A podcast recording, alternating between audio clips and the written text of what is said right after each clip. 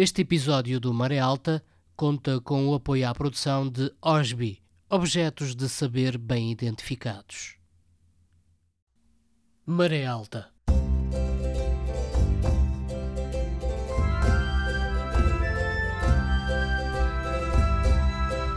Na madrugada do dia 25 de abril, o movimento das Forças Armadas Portuguesas estabeleceu o controle da situação política em todo o país, proclama à nação o seu propósito de a libertar de um regime que a oprime há longos anos e de levar a cabo um programa de salvação do país e de restituição das liberdades cívicas de que vem sendo privado.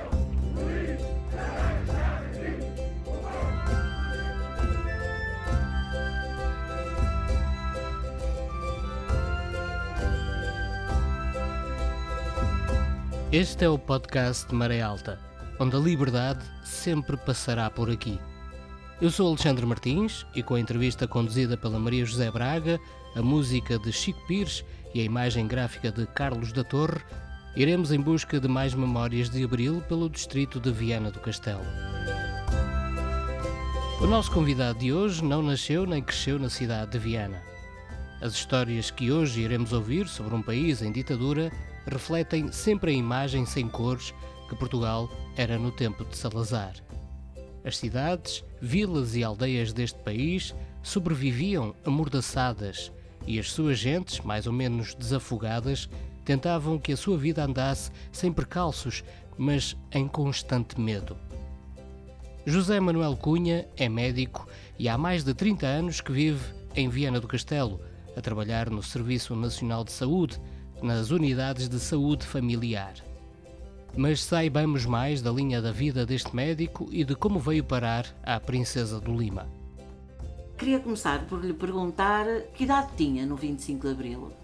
Tinha 13 anos, quase 14. Eu faço anos e meio, o 25 de Abril foi em Abril, portanto tinha quase 14 anos. Fez logo a seguir 14 anos. E não estava em Viana, não é natural Não, não, de cá. De onde é natural? Eu sou de, de uma terra do distrito Aveiro, que é esta reja. Muito bem. E vivia lá, onde vivi lá a minha infância toda, até ir para a universidade e ainda depois mais algum tempo. Entretanto, há quanto tempo é que veio para Viana? Em 1990, olha, está a fazer precisamente, estamos em novembro, faz agora precisamente 33 anos. É mais vianense ou mais aveirense? O que é que acha? As raízes são sempre muito fortes. Pois é, não é? As Mas gosta de Viana e gosta de estar Gosto cá. de Viana, se, se não gostasse tanto não estaria cá. Embora, quando vim para cá, seria uma terra de, de passagem. Sim, não, a intenção não era ficar. Eu não tenho raízes aqui, a minha mulher também não tem raízes cá, a minha mulher é lentejana, que é outro dos sítios que eu adoro. é? Pois é. É outro das minhas das nós, coisas é? que me puxam. E nós fomos, tínhamos acabado de casar e fomos para os Açores. Porque hum, naquele tempo, portanto, nós somos médicos, a minha mulher também é médica, e, e o sítio onde conseguimos ter lugar os dois no mesmo sítio foi. Estávamos na contingência dela ficar a trabalhar perto de Porto Alegre e eu em Ribeira de Pena. E, e achámos que era melhor ir para os Açores, que aí conseguíamos lugar Ficar os dois juntos. E tivemos três anos em Ponta Delgada. Minha filha mais velha, a Marta, é açoriana. Nasceu Muito em Ponta Delgada. Após ser indicado para o Conselho dos Ministros, Salazar articulou-se politicamente para conseguir aprovar uma nova Constituição para Portugal. Essa nova Constituição, por sinal, foi promulgada em 1933 e é entendida pelos historiadores como o marco fundador do Estado Novo em Portugal. A República Portuguesa deixava de ser governada por uma ditadura militar e passava a ser governada por uma ditadura ocupada por um civil. O Estado Novo em Portugal ficou marcado por ser antidemocrático, contrário às tradições liberais que haviam implantado a República em Portugal em 1910 pelo alto conservadorismo e apego às tradições, principalmente as religiosas, e por defender o corporativismo e o colonialismo. A implantação da ditadura salazarista foi resultado de uma queda de braço entre políticos conservadores que resultou no afastamento dos elementos que haviam apoiado o golpe militar de 1926. O contexto histórico de ascensão do salazarismo em Portugal e as características desse período fizeram muitos historiadores afirmarem que o regime conservador e ditatorial de António Salazar possuía orientação fascista. Essa questão, porém, é alvo de debates entre os historiadores e não há um consenso sobre se o salazarismo foi um regime fascista ou não. A ditadura do Estado Novo em Portugal estendeu-se por quatro décadas. Desse período todo, algumas características podem ser destacadas. A censura foi imposta no país como forma de controlar as informações que eram veiculadas e filtrar tudo o que se opusesse ao regime. Havia perseguição aos opositores do governo. Havia grande concentração de poder nas mãos do líder. Havia perseguição a todos os partidos políticos, com exceção do partido do regime chamado de União Nacional. Havia a imposição de uma agenda corporativista que colocava o governo como mediador das relações entre patrão e funcionário com o objetivo de evitar conflitos de classe. Havia exaltação de valores tradicionais resgatados de um passado mítico português. Havia defesa do colonialismo. Havia exaltação de ideais conservadores sob o lema Deus, Pátria, Família. Este é um excerto de um texto encontrado no site brasileiro Mundo e Educação. E como qualquer das pessoas que têm memórias daqueles tempos da ditadura, existem histórias que nunca se esquecerão. Lembra-se do país, era novo, claro, mas, mas já era um jovenzito, né? adolescente. Lembra-se do país antes do 25 de Abril? Perfeitamente. Pronto, que país se lembra? Dizer, o que é que tem na posso memória? dizer, por exemplo, a minha escola, quando andei na escola, na escola primária, uma das coisas que era, ao mesmo tempo, gostava um bocado, mas ao mesmo tempo era interessante, era que toda a gente lá na, na, terra andava na escola pública. Fosse o filho do juiz, eu, por exemplo, na minha turma, tinha o filho do juiz, tinha alguns filhos dos engenheiros de uma empresa que lá havia, eu era mais ou menos da classe média, o meu pai era funcionário de uma empresa, a minha mãe não trabalhava.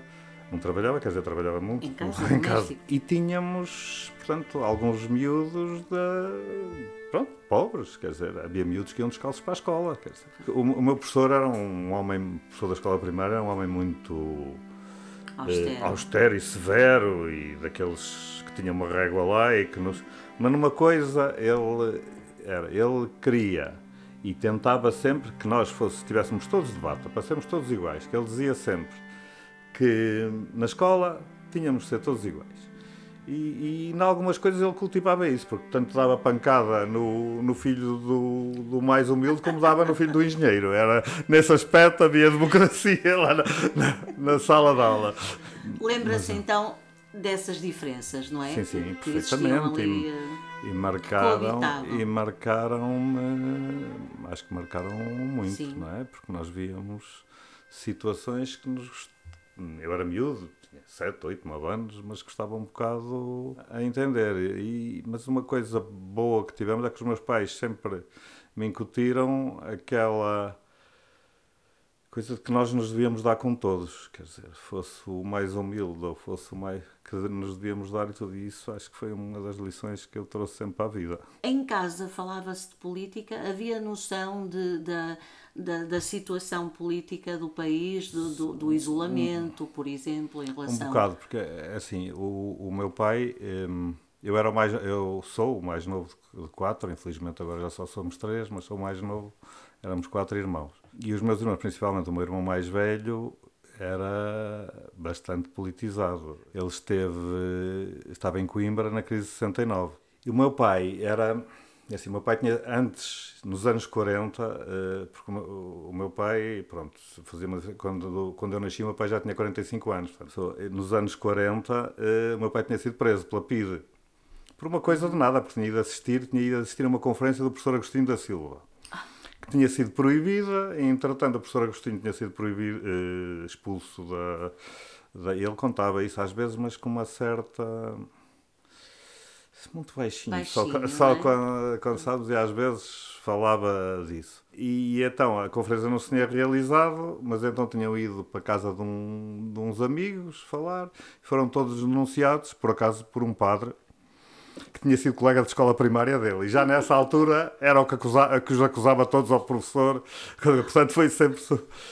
E então foram presos, pá, um, chegou a, polícia, a PID e a polícia de Aveiro, eh, levaram todos, pá, uns 20, ele na altura teria 20 e tal anos, o meu pai, foi tudo para o Governo Civil de Aveiro e depois todos para o Aljube para, Só porque para Lisboa. a... E esteve um mês, o meu pai esteve um mês nos curros do, do Aljube. Estiveram todos. E, e aquilo andavam ali porque eram, eram presos aí por. Pronto, tinha sido uma coisa muito grave. Depois o meu avô, que era uma pessoa que tinha algumas influências, e acabaram por ser todos soltos, mas esteve lá um mês.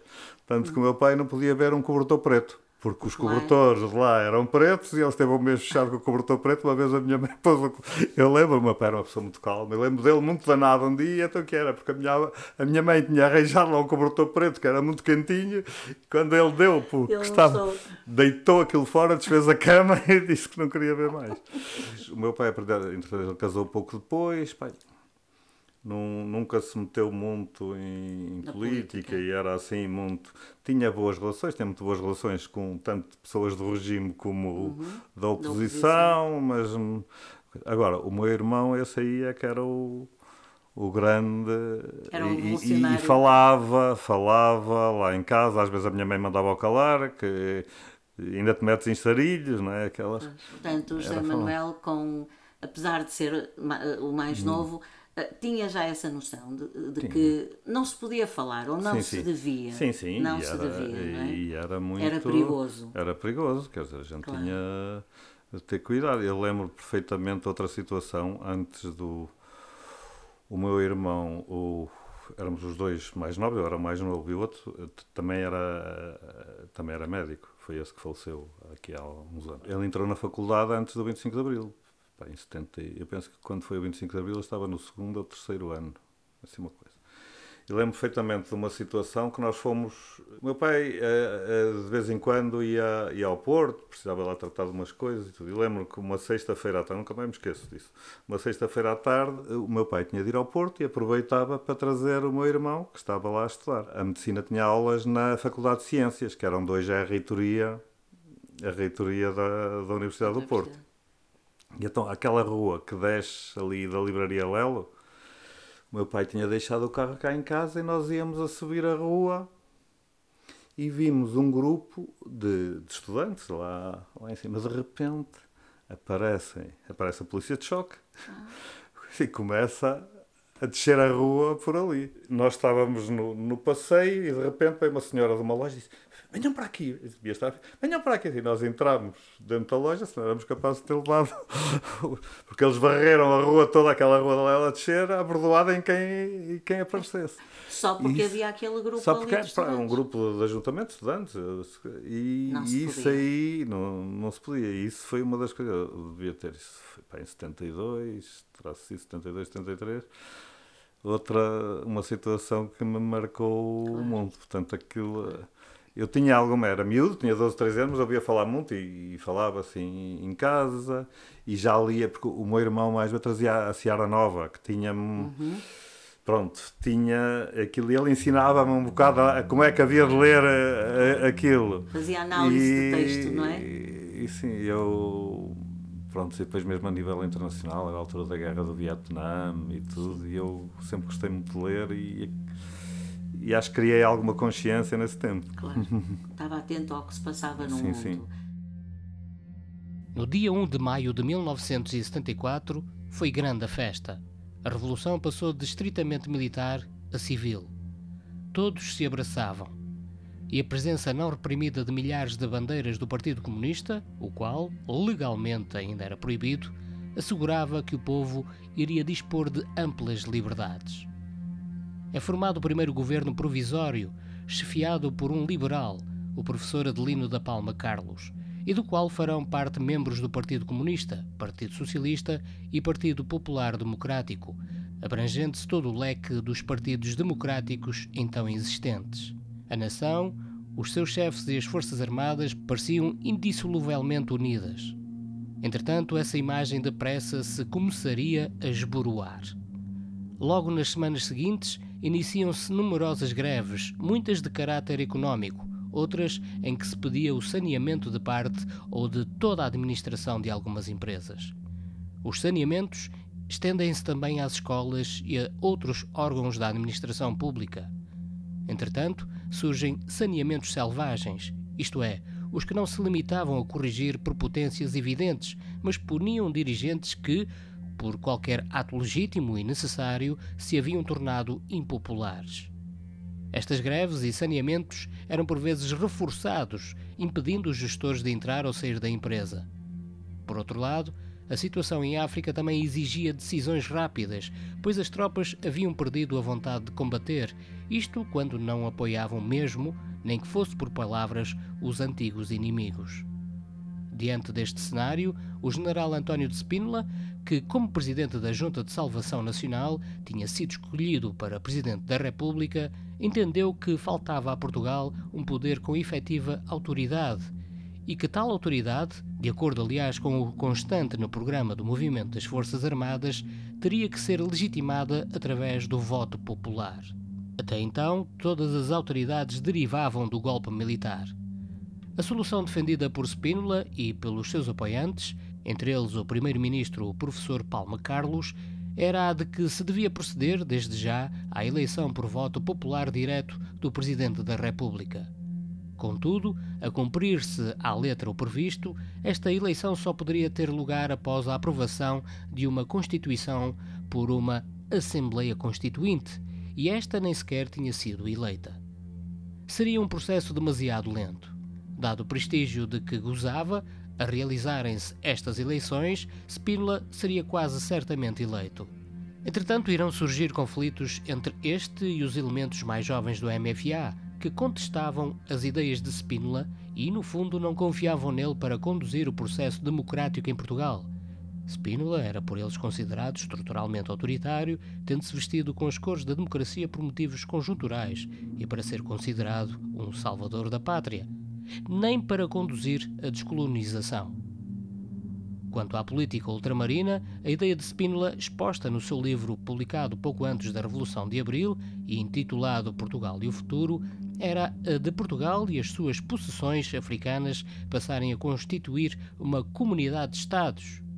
No entanto, essa ideia esbarrava na nula vontade de combater das tropas, que já tinham percebido que as colónias iriam ser entregues, pelo que não se justificavam esforços adicionais.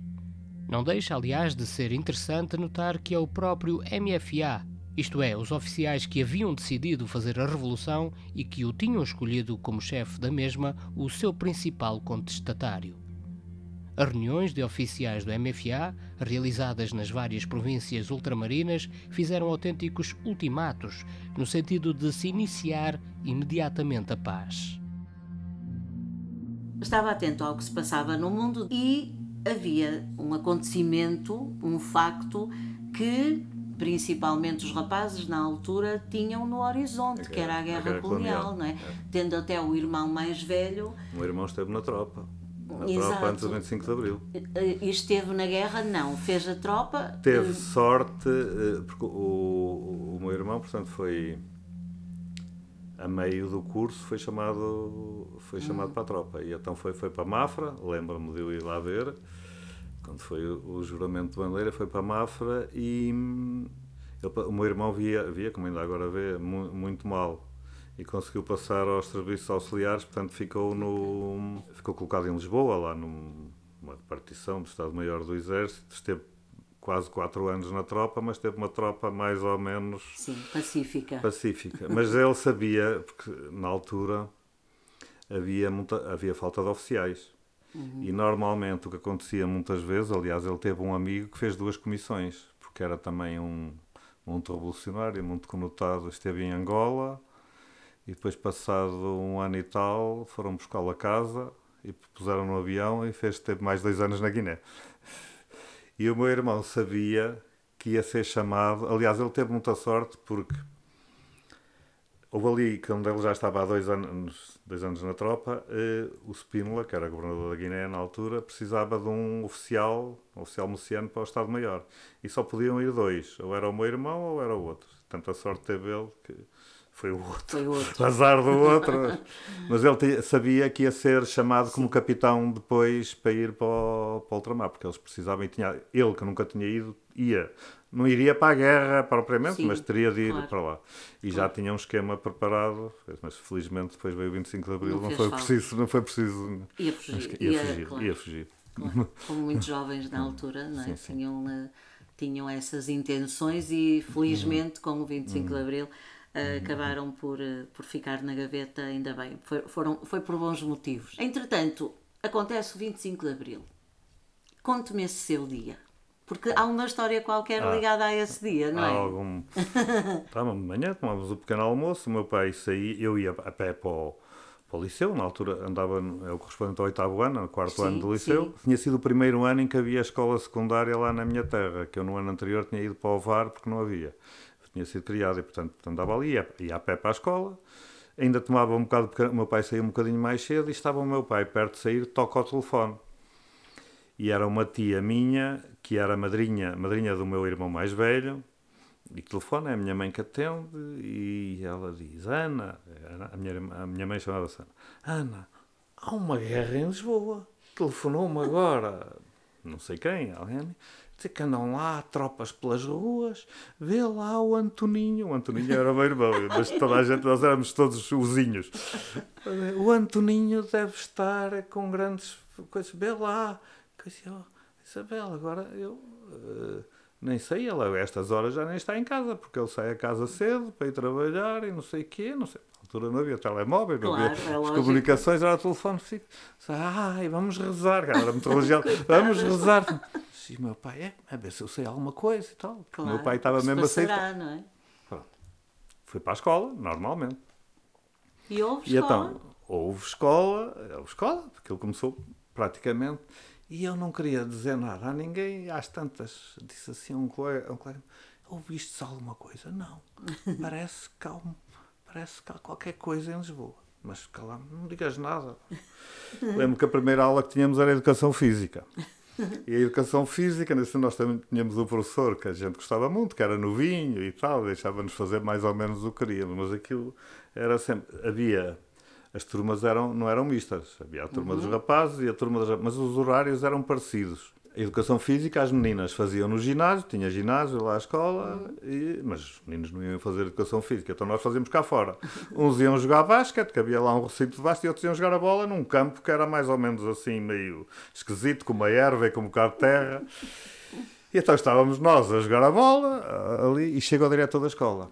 O diretor da escola, que por acaso era um professor que era o, o chefe da comissão política da ANP Conselhia, também, do Partido Único. E então chega e ele aparece com um ar muito coisa, de óculos escuros. Eu nunca tinha visto óculos escuros, aquele até estava assim um bocadinho encoberto, tal, de óculos escuros, ali, assim. E diz ao professor: manda reunir todos aqui. Lá vem todos, fazemos ali uma roda. Meus senhores. Que ele era daquele tempo, que ninguém o gramava, porque era daquele tempo ainda. Um liceu, nós com 14 ou 15 anos, se ele via alguma coisa, chamava ao gabinete e éramos capazes de apanhar ali um, umas coisas. Aquilo era. Não. Portanto, era daqueles que ninguém o podia ver. E por acaso era pai de um colega meu de turma. O, pa- o filho dele era meu colega de turma. Meus senhores, estamos num estado de guerra. Logo que acabem as aulas, agora de manhã, à tarde, vamos fechar a escola. Todos para casa, direitos. E, e- e não, não apareçam, não, não, não vão para lado nenhum e não sei o quê, que estamos num estado de guerra. E provavelmente está-se a prever que vão passar tanques, cães de arreja e carros de combate e não sei Havia um colega meu que era assim, muito engraçado, muito engraçado e assim inconveniente. E diz: Oh, Sr. Professor, posso fazer uma pergunta? Podes, Fernando, diz lá, diz lá. A que horas é que eles irão passar? Que eu gosto muito de ver tanques de guerra. Isso normalmente equivaleria a levar logo duas chapadas, mas Naquele dia. naquele dia Menino. Pronto, já não me lembro exatamente as palavras dele e não sei o quê, mas o que é que a gente quis ouvir? Logo ali, escapámos Para todos e casa. fomos para... Não, não fomos para casa nada, fomos para a praça, para, Estarreja, para o centro de Estarreja, que era perto da, da escola, a ver se quando é que passavam os carros de guerra. Chegou a hora do almoço, chegou a hora do almoço, estávamos todos com fome, fomos fazer todos para casa comer e, e ficámos muito desiludidos que não passaram lá Não carros viram, não viram. de guerra nenhum, não, não passaram. como é que foi o dia? Bom, O na dia. escola anunciaram quase guerra. Sim, sim. Ah, depois o dia. Depois o dia, aquilo, fui para casa, fui almoçar, entretanto, a minha mãe, entretanto, já sabia mais algumas coisas, já estava a ouvir o rádio, já tinha ouvido os comunicados, Comunicados. do MFA, a televisão ainda não dava nada. Sim, era só no final do dia, não é? E eu, eh, nessa altura, minha avó, mãe da minha mãe, que era, era viúva e estava sozinha, e eu ia muitas vezes lá dormir. Que ela vivia numa terra que é a Mortosa, que é a minha segunda terra, que é, é pertinho. é. E eu ia, e às vezes, muitas vezes ia lá dormir com, com ela, para ela não ficar sozinha de noite. E então fui, nesse dia também fui, e, e lembro que depois ela estava muito admirada com aquelas coisas todas, sabia ler e, e, e tudo, lia, gostava de ler jornais e tudo, mas não era uma pessoa assim muito. Para o meio até era mais ou menos, mas não era. Assim, estava sem perceber muito aquilo. Então, mas que é? Então agora vão mandar aqueles embora? Como é que vai ser isso? Eu disse, oh, pô, parece que vai tudo embora. e então ficámos a ver na televisão e ela, ainda como ela deitava-se muito cedo, ainda conseguiu ver eh, quando apareceram o Fialho Gouveia e o E a Junta Fernando- de Salvação Nacional A Junta de Salvação já não viu. Ah, não? E o Fernando Alcinha a, da- Ah. a dizerem o comunicado e, e tudo. Entretanto, eles disseram coisa e disse: Oh, vó, fica aqui, vamos ver. Não, eu tenho de me deitar, amanhã logo vejo o que é que eles dizem. E então eu lembro que fiquei sozinho até às Vai-te deitar, que é muito tarde e amanhã tens de ir para a escola. Então ficámos até às tantas. Fiquei, Acompanhar. fiquei eu sozinho a acompanhar até ver, só me fui deitar quando da, da, lá da Junta de Salvação Nacional. Muito bem. E foi, e foi muito engraçado, porque depois com- eh, houve um processo lá na escola, porque havia muitos professores novitos, novinhos e tal, e que também. Uhum. Então, assim, então reuniu-se uma assembleia, de houve uma manifestação, aquilo reuniu-se uma assembleia de escola para destituir o diretor. O diretor era fascista, tinha de ser destitu- destituído. E houve uma assembleia de escola, todos, E foi? todos, professores e não sei. E ele, nesse aspecto, ao rei seja feita, ele foi lá, foi lá e foi-se defender. Muito bem. Escusado será dizer que depois não uma votação de braço, de braço no ar, 90 e, e não sei quantos, 99,9% votaram a favor da destituição. Claro. E ele foi, aquilo, naquele tempo ainda nem havia, pronto, era a Junta de Salvação, mas não havia autoridade propriamente. Ele então foi a Aveiro, ao comandante, na altura havia dois, havia, acho que era um batalhão de cavalaria e um regimento de infantaria em Aveiro. E o, o mais graduado era o comandante do regimento de infantaria, que era um coronel. E ele foi pedir admissão ao coronel, ao coronel da infantaria de Aveiro. Foi o mesmo coronel que, apare- que apareceu lá e andou a indagar com os professores e pôs lá um outro professor como, como diretor. E era- Ah, rapidamente se resolveu. Rapidamente se, se resolveu a questão. Aquilo eram tempos completamente Doidos, não é? doidos, mas foi uma vivência muito engraçada. Quer Excitantes. dizer, aquele ano e aquele tempo, eu acho que as minhas memórias maiores e conservo todas são daquele tempo, porque marcaram muito. Claro. Hum. Quer dizer, a turbulência começou, ocupou a escola e, portanto, Hum. Sim, eh, sim, sim. lembra-se eh, lembra-se desse, Aquilo é, desses tempos. A gente fazia 30 por uma linha, pá, e ninguém nos dizia nada naquele. Aquele trimestre ali até ao fim do ano letivo foi assim. Havia aulas?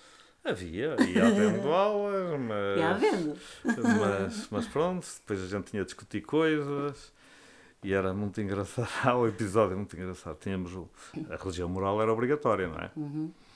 E tínhamos, era um padre, que era o parco lá de uma freguesia, que por acaso tínhamos alguns e que ninguém gostava dele, porque acho que ele era. era um- então nós combinámos, fazíamos 30 por uma linha. Um dia arranjámos todos autocolantes do Partido Comunista, assim grandes, e foi, entrámos todos na aula de religião moral com autocolantes do Partido Comunista. Na altura deu-nos um gozo muito grande. Na altura também. Mas nessa altura também não havia ninguém que não fosse Virado do avesso, virado avesso, não é? Que Pois foi é. um explodir de coisas. Como é que mas- foi lá na Terra? Lembra-se? Sem ser a escola. Logo Hum. a seguir veio o primeiro primeiro de maio, já eh, em liberdade. Sim. Hum, há alguma vivência dessa data? Sim, eu sei, eu por acaso na altura do 1 de maio não estava lá, porque era um- uma coisa que já estava mais ou menos combinada com os amigos do meu pai, hum, que nem era para ser no 1 de maio, porque era para ser no outro domingo qualquer, porque o 1 de maio não era feriado, mas como foi, aproveitaram, porque tinham de se reunir. E eu, o 1 de maio, praticamente, o que fiz foi assistir a tudo o que se passava em Lisboa. Bebia aquelas, aquelas pessoas que a gente não conhecia, que nunca tinha visto, só ouvia falar assim mais ou menos em sordina, o Álvaro Cunhal, o Mário Soares. Sei que na altura, foi mais ou menos nessa altura, acho que foi mesmo no dia 1 de maio que se ocupou a Câmara lá de, de Estarreja. Houve um, um, plenário, destituiu-se o anterior Presidente da Câmara e foi nomeado um Presidente e o Vice-Presidente que eram os, os da Conselhia clandestina do MDP-CDE que, que, assumiram o cargo de Presidente da Comissão Administrativa, que se chamava, sim, da Câmara sim, Municipal. Sim, Até às e que eleições. as eleições depois no ano seguinte, em no 76. Muito bem. Uhum. Foram dias para resolver isso, portanto foi, foi tudo foi, muito rápido. Foi muito rápido, aquilo resolvia. Naquela altura as coisas resolviam-se muito depressa. Na hora. Uhum. Chegou a participar em manifestações, em uh, iniciativas. Porque uh... o meu irmão mais velho casou-se exatamente nesse ano, pouco depois do 25. Casou-se também a outra data.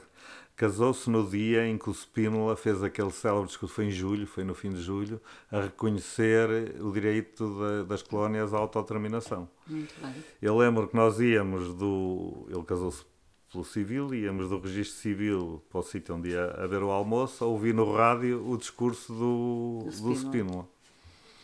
E, entretanto, é, assim, aquele, aquele irmão, naquela altura, eu tinha 14 anos, era um bocado, andava um bocado o ídolo. Um não é? exemplo, não é? Claro. E a minha cunhada também era, até a minha cunhada de Belas Artes, e aquilo de Belas Artes em Lisboa era o sítio da, da Revolução, era toda claro, a gente. Claro. E eles convidaram-me em setembro para ir lá passar, eh, porque aquelas aulas começaram mais tarde, no, nesse, acho que só começaram lá para os meados de outubro. Então eu estava sem fazer nada, eles convidaram-me para ir lá passar, estive lá para aí 15 dias em casa dele. E coincidiu exatamente com o 28 de setembro. Uhum.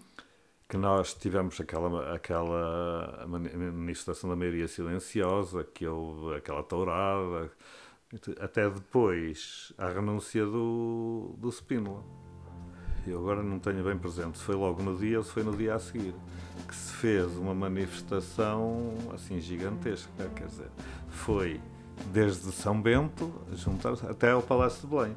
E, e, aquilo estava, eles calcularam que devia estar mais de meio milhão de pessoas. E realmente, quer dizer, eu lembro-me, a Praça do Império, aquela, não se via um espaço. Estava tudo ocupado. Estava tudo ocupado e, e, e lembro perfeitamente, nós entusiasmadíssimos, que foi. Depois discursaram o Otelo, o, o Vasco Gonçalves e o, e o Costa Gomes. Assistiu a isso? Assisti a isso, vivi isso. E, e, depois, além disso, era uma vivência, porque assim, o meu irmão ia trabalhar, ia ir trabalhar, não é? Mas a minha cunhada, na altura, ainda estava a acabar o, o curso. E então eu ia com ela para, para as Belas Artes, ali o puto, e ali com ela para as Belas Artes, e aquilo lá nas Belas Artes era só era reuniões, era só reuniões, assembleias magnas e não sei o quê, eu assistia aquilo tudo. Era o futuro do país aquilo, a ser discutido. Era, eu assistia aquilo tudo, mas essa, essa manifestação marcou mesmo, quer dizer, nunca vi, mesmo depois, já assistíamos, eu nunca vi tanta gente junta e depois havia um entusiasmo, uma vontade de, de mudança e foi, foi muito. Era a poesia na rua. Era, era. Marcou-me, marcou-me, marcou muito. O 25 de Abril trouxe uma verdadeira revolução na saúde também. Afinal, a democracia herdava um sistema que estava a cargo das famílias, de instituições privadas ou da Previdência. Os portugueses não tinham acesso a nenhum serviço de saúde universal. Tampouco existiam hospitais e médicos espalhados por todo o território. Morria-se de doenças que noutras latitudes estavam praticamente erradicadas. Alguns índices atingiam valores intoleráveis, como o da mortalidade infantil. O planeamento familiar estava no domínio do pecado. Em 1970 morriam em Portugal 58 crianças com menos de um ano por cada mil nados vivos. Hoje, o número é de 2,7 por mil, abaixo mesmo da média europeia. A assistência hospitalar às grávidas era incipiente, recorrendo-se, na esmagadora maioria dos casos, às parteiras ou às senhoras habilidosas sem qualquer formação médica, o que vastas vezes tinha resultados desastrosos. Antes do 25 de abril, dizia-se que Portugal vivia sob a tríade de fado, futebol e Fátima. A verdade é que a dimensão religiosa quase que se confundia com o próprio Estado, o que levou a que muitos avanços e conquistas que iam graçando a Europa fora marcassem passo por cá. O planeamento familiar é um caso gritante. O aborto clandestino ceifava a vida a muitas, demasiadas mulheres. A contracepção era um tabu. A pílula chegou ao país em 1962, mas era indicada apenas para a regulação dos ciclos menstruais. O facto de poder evitar gravidezes indesejadas era quase um segredo. Com o advento da democracia, também a esperança média de vida dos portugueses aumentou consideravelmente. Se em 1960 a média dos homens andava nos 60,7 anos e as mulheres nos 66,4 anos, chegados à atualidade, vemos que a esperança média de vida nos homens subiu para os 78,1 anos e para o das mulheres para os 83,7.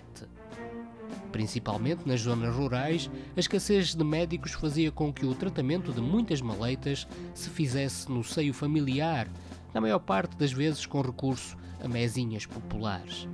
Ainda assim, havia alguns profissionais que se aventuravam pelos caminhos das aldeias ou pelas agrestes comieiras para fornecer o mínimo de cuidados médicos a uma população pobre e iletrada. É o mito do médico João Semana, muitas vezes pago com víveres. O médico de família era um conceito inexistente. Os centros de saúde eram raros e grande parte das hospitalizações tinham que ser pagas, a não ser que se obtivesse uma decoração de indigência. A criação do Serviço Nacional de Saúde, que se torna lei em 1979, é um momento decisivo no alavancar da qualidade dos cuidados de saúde até então prestados aos portugueses. Estabeleceu-se o direito à proteção na saúde através de um sistema universal e gratuito. Como consequência, a cobertura dos cuidados à população quase que duplicou, com uma melhoria significativa de todos os indicadores de saúde. É, muito provavelmente, a mais pacífica das conquistas do 25 de Abril, se bem que se comecem a discutir métodos diversos de garantir o acesso à saúde. A direção unificada, a gestão descentralizada e participada e, principalmente, a gratuidade do Serviço Nacional de Saúde esbarram nos números da sustentabilidade do sistema. Mas a verdade é que ele foi absolutamente crucial para o crescimento e desenvolvimento dos portugueses. Excerto da opinião de Miguel Pinto no Economista, conteúdo que descomplica em abril de 2023. Entretanto, a sua vida académica continua, faz, eh, faz eh, os seus estudos, acaba a medicina em Coimbra. hum, em Também. Coimbra. Também tive E, alguma intervenção. e- Era isso que eu lhe ia perguntar. Houve aí alguma intervenção Sim. cívica? Eu fiz parte de várias comissões de curso e Uhum. no ano, no último ano, portanto no sexto ano, fazia parte daquilo aquilo se chamava, era uma comissão que era no fundo a comissão mais importante, que era dos candidatos ao interna, que chamava Internato Geral, que era o primeiro estágio, agora chama-se ano comum, na altura eram dois anos, que era o estágio que nós fazíamos depois de, de acabar o curso. E eu fui dessa, hum, portanto era, era um dos representantes, nós tínhamos uma comissão nacional, com representantes de Lisboa, Porto e Coimbra, e eu fazia parte dessa Comissão Nacional. Foram tempos também De luta? de luta engraçados. Estávamos ali em 85, 86. Coincidiu com o primeiro governo do Cavaco Silva, o governo minoritário. Nós tivemos grandes lutas com a Leonobeleza e conseguimos, acho que foi das últimas vezes que se conseguiu alguma coisa, não logo, mas, mas mesmo nessa altura já conseguimos alguma coisa. E depois, quando obrigámos a assinar um acordo que previa a dedicação exclusiva dos médicos ao, ao Serviço Nacional de Saúde. Foi uma grande vitória na altura. Mas antes cheguei a ir a uma, a uma reunião com essa senhora Muito bem. lá. E foi, não foi agradável, digo-lhe já. Fomos Pois. discutir, já posso explicar, agora fomos, Pode, fomos claro. discutir uma portaria que ia passar a regular o, o Internato Geral. Nós estávamos, foi em janeiro de 86, Portanto, nós estávamos no segundo ano, íamos nós, íamos aqueles que estavam um ano à nossa frente e os um ano mais novos. As, as comissões íamos discutir isso eh, e ela, muito, nós viemos lá, muito bem impressionados e tal, que ela disse, sim senhores, nós dissemos o que é que achávamos, o que é que... muito bem. Passado uma semana de lá estarmos, sai a portaria que nós pretensamente íamos discutir, discutida e, public... eh, discutida e aprovada no Conselho de Ministros de 26 de dezembro de 1985. Portanto, ela esteve a gozar connosco. Fomos lá 15 dias depois para discutir uma coisa que já tinha sido aprovada Exatamente. há 15 dias. Por acaso conseguimos, porque fomos, na altura eles não tinham maioria, fomos à Assembleia da República, conseguimos ser recebidos pelos partidos da oposição, na altura era o PRD, o PS e o PC, e eles chamaram, acho que foi, parece que foi o PC, que chamou a portaria à Assembleia da República, ela foi chumbada e continuamos. Ah, muito bem. Então foi uma. Foi, foi, foi venceram foi, essa guerra. Essa guerra vencemos, foi uma das, das primeiras. Depois foi, foi a seguir, já, já com médico, a partir dos Açores e depois já aqui, quando foi essa da, da dedicação exclusiva, que isso foi em 90. Foi em 1990. Ainda estava nos Açores. Quando chega aos Açores, os Açores não tinham nada a ver com. Eh, não é? Eu sei.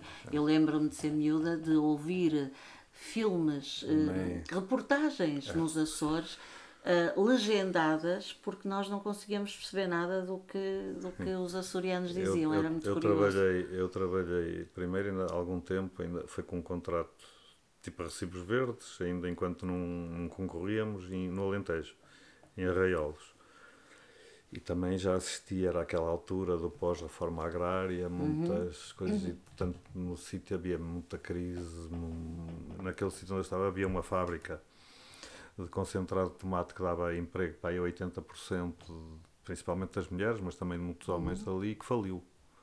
Fechou de um, de um dia para o outro. Custou um bocado e era, lidava com situações. Mas depois, depois nos Açores foi uma coisa completamente. parecia que tinha aterrado noutro mundo.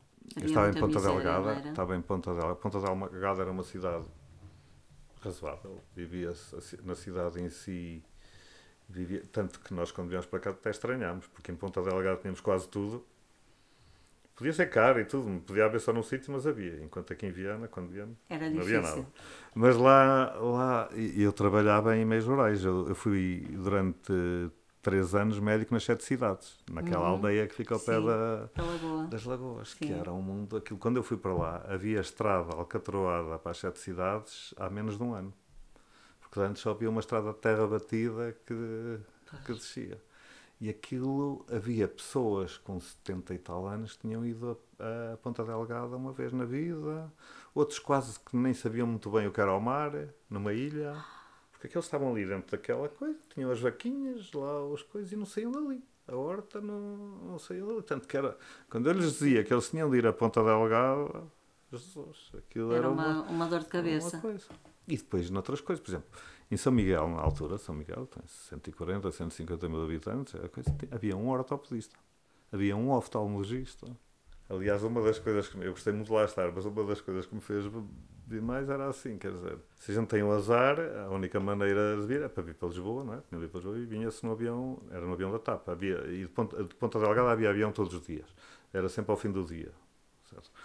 Portanto, eu uma vez ia tendo um acidente de manhã e foi aí que, quando disse à minha temos de nos ir embora daqui. Porque pensei, de manhã, se eu tiver um traumatismo craniano, vou ficar aqui até às sete. Para ir para Lisboa, quando lá chegar, onde, onde eu já estou.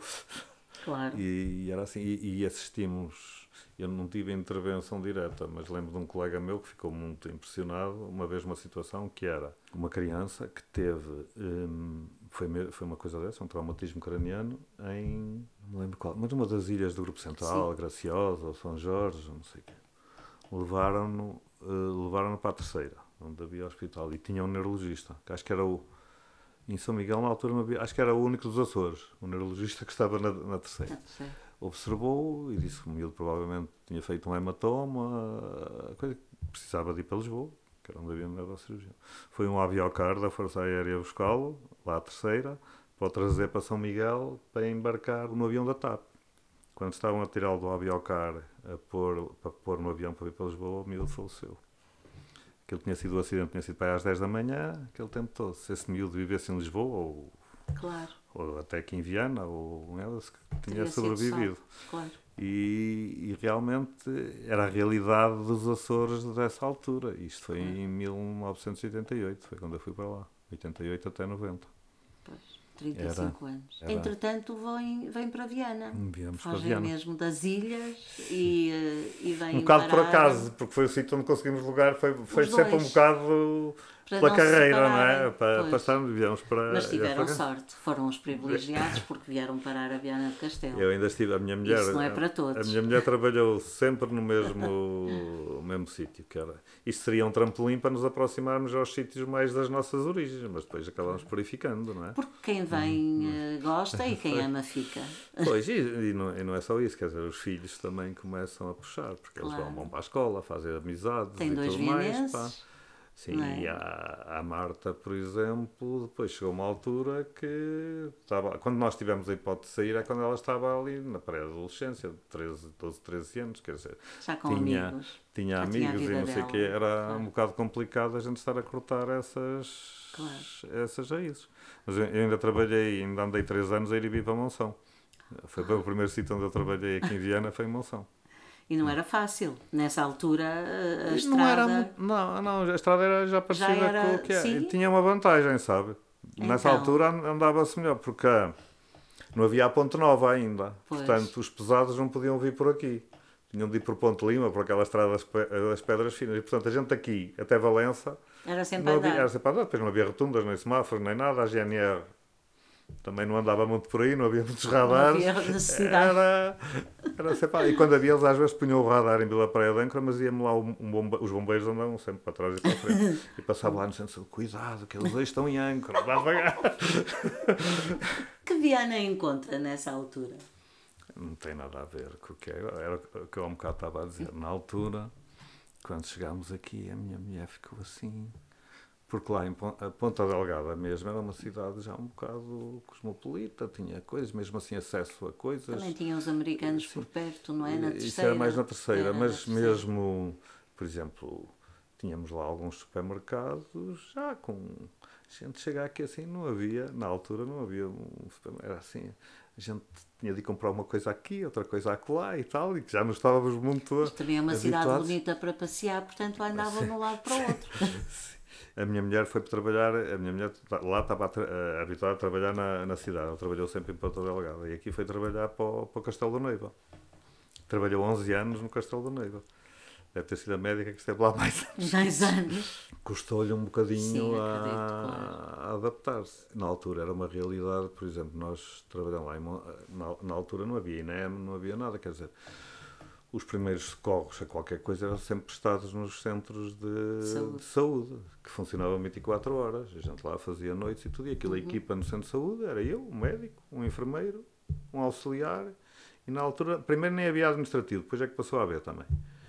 E era o que era. Podia estar a ver uma gripe muito descansado e de repente entra-me um infarto ou entra-me um acidente com dois traumatizados cranianos e dois com pernas partidas, quer dizer.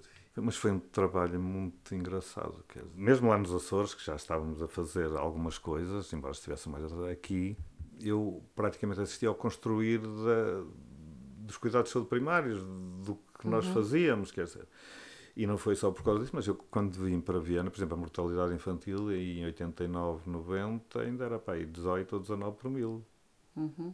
que já era muito menos que o que era antes. mas Sim, é- claro. há muitos anos, desde há 10, 15 anos ou, ou mais, que anda ali 2 e tal, 3 Sim. por mil. E normalmente são, são mortes quase sempre que são aquelas malformações ou isso que, não, Claro. que são Não- não- não incompatíveis. não, saída, não tem. claro. E isso aí foi muito da, do crescimento real dos cuidados de saúde primários, da melhoria também das condições do parto, mas é um progresso notável, quer dizer, Claro. e, e isso dá-me um gozo muito grande ter ajudado é? a, Claro. a construir um Claro que bocadinho sim. isso. E continuo a dizer que foi a maior conquista do, do 25, além da liberdade, não é? Obviamente. A coisa, o O Serviço, Serviço Nacional de Nacional de Saúde, Saúde, é? que infelizmente. Que infelizmente hoje- agora está em perigo. António Duarte Arnaud nasceu em Comieira, uma pequena aldeia nos arredores de Penela, Coimbra, a 28 de janeiro de 1936. Seria em Coimbra que viria a falecer a 21 de maio de 2018, aos 82 anos. No entanto, a sua grande conquista foi precisamente como Ministro dos Assuntos Sociais, cargo que exerceu durante oito meses, ou seja, a mesma duração do governo no qual esteve. Acrescentamos nós que foi o segundo governo constitucional, formado por coligação entre o PS e o CDS, vigente entre 23 de janeiro e 29 de agosto de 1978. A curiosidade é que, inicialmente, Arnaud iria exercer a pasta da Justiça, mas seria Ramalhianes a vetar a sua admissão. Mário Soares movê-lo-ia assim para a pasta dos assuntos sociais. A sua ideia de desenvolver um Serviço Nacional de Justiça transformou-se numa outra, inspirando-se num dos valores que havia aprovado na Constituição, o direito à proteção da saúde sustentado num serviço universal, geral e gratuito. O projeto do Partido Socialista, que além de assinado pelo próprio Arnaud, contava com as assinaturas de Mário Soares e de Salgado Zenha, dois dos principais nomes do partido à data.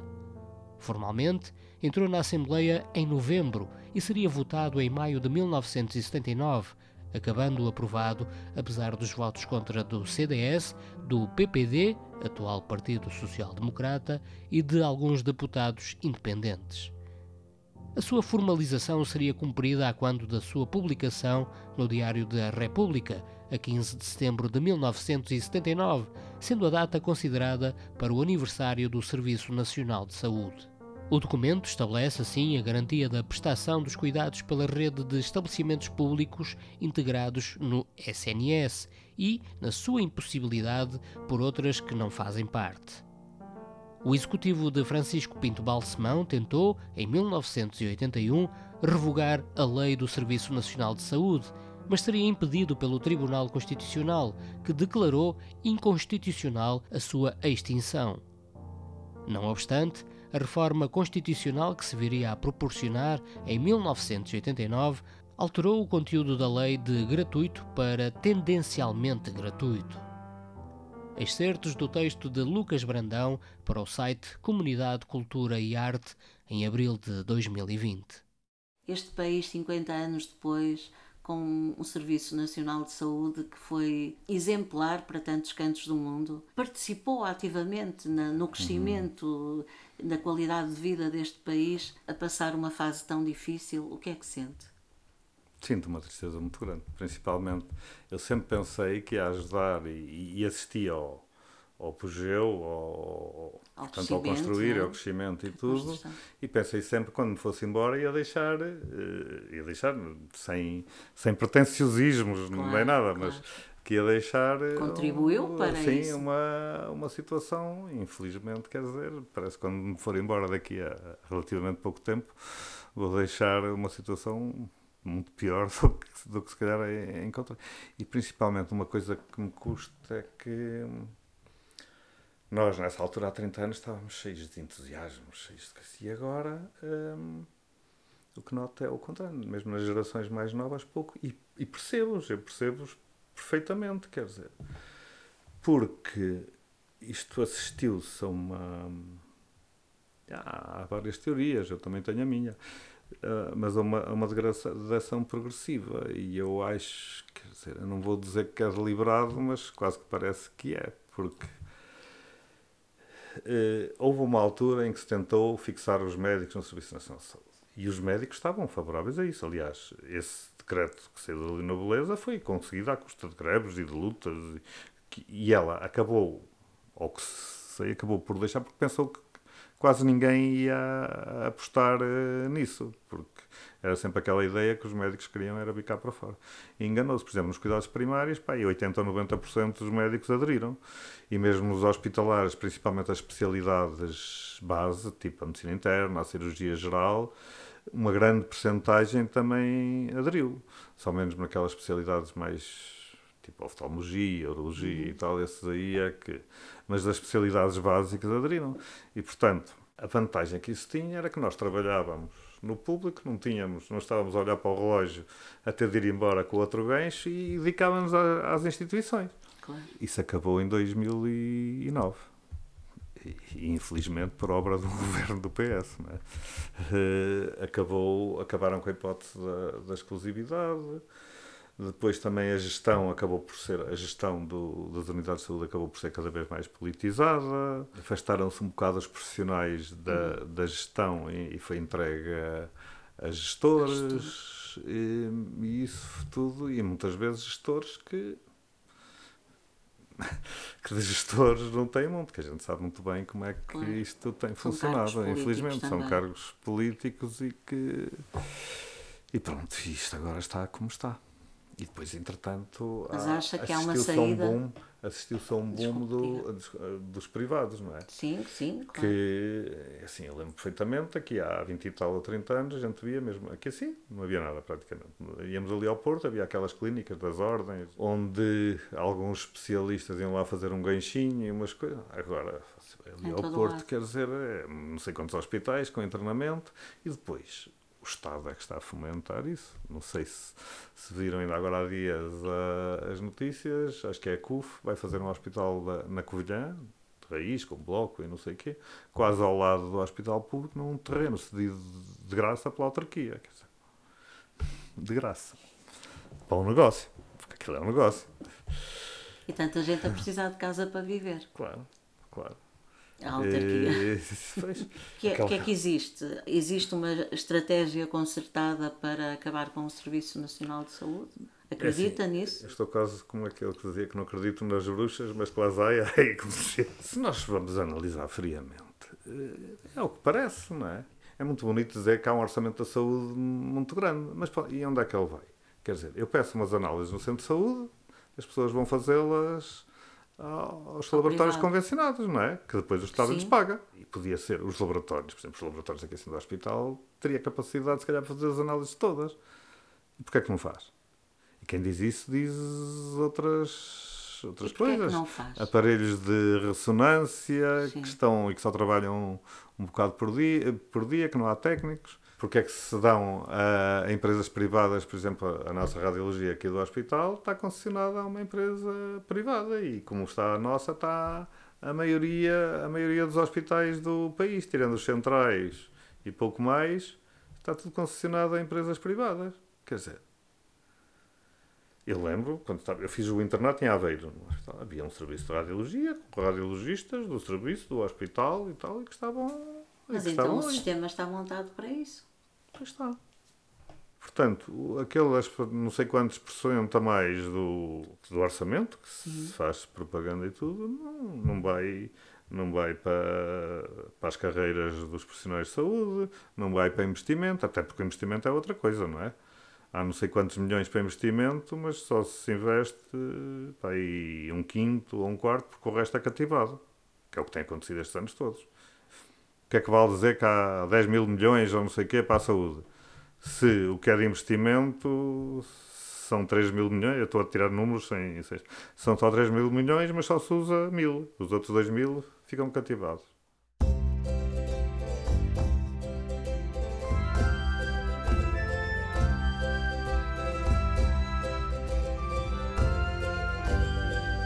Este foi mais um Maré Alta todas as semanas, à quarta-feira e ao sábado, dois episódios sobre histórias do 25 de Abril de pessoas de Viana do Castelo ou ao distrito ligadas que nos ajudam a pintar como foi a Revolução dos Cravos, quando se celebram os 50 anos da democracia. A entrevista foi da Maria José Braga. A apresentação e edição de Alexandre Martins, a música original de Chico Pires e a imagem gráfica de Carlos da Torre. Até ao próximo episódio.